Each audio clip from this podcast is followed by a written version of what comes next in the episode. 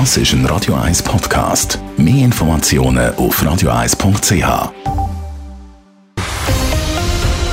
Radio 1 Thema. Am Gianni Infantino lange. Die Fußballweltmeisterschaft in Katar ist umstritten. Einer, der das nicht versteht, das ist der FIFA-Präsident. Heute hat der Walliser an einer Pressekonferenz so richtig zurückgeschlagen und jegliche Kritik am WM-Gastgeber Katar als heuchlerisch bezeichnet. Die zum Teil skurrile Rede kommt international aber nicht so gut an. Simon Schaffer berichtet.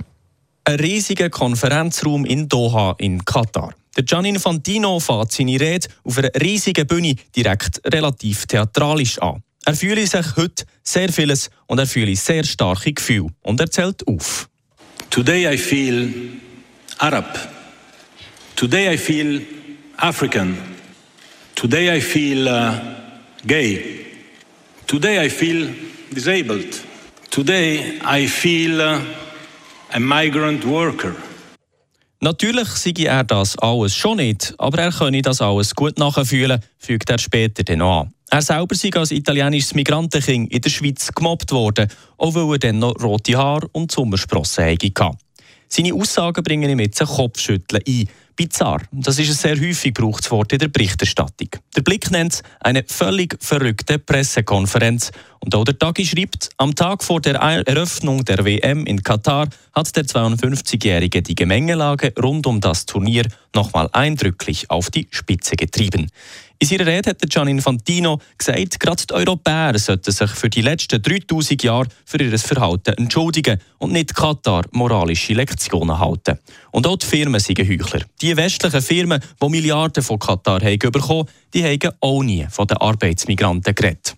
Die Situation der Arbeiter in Katar, die häufig kritisiert wird, die sei verbessert worden. Und das Herrscherhaus von Katar habe ihm versichert, dass alle, wirklich alle in Katar willkommen sind. Hintergrund ist das Verbot von Homosexualität im Land mit Gefängnisstrafen bis zu sieben Jahren. Auch ausländische Medien zeigen sich irritiert. New York Times kommentiert, eine schrille und lautstarke Verteidigung von Katar und von der FIFA. In Großbritannien nennt der Guardian grob übersetzt eine 57-minütige Tirade, die immer wieder für erstaunte Blicke gesorgt Und auch die klar konservative Daily Mail sagt Remarkable and Bizarre, ein bemerkenswerter und bizarrer Monolog. Der FIFA-Präsident, der seit letztes Jahr selber in Katar lebt, fügt während seiner Rede auch noch an, wir müssen Freunde machen, statt immer anzugreifen. Die WM sei eine WM und kein Krieg. Die Welt sei schon gespalten genug.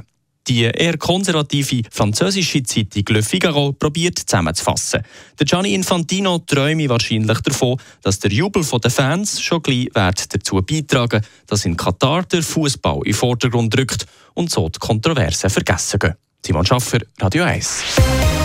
Radio 1 Thema. Jederzeit zum Nachlesen als Podcast auf radio1.ch.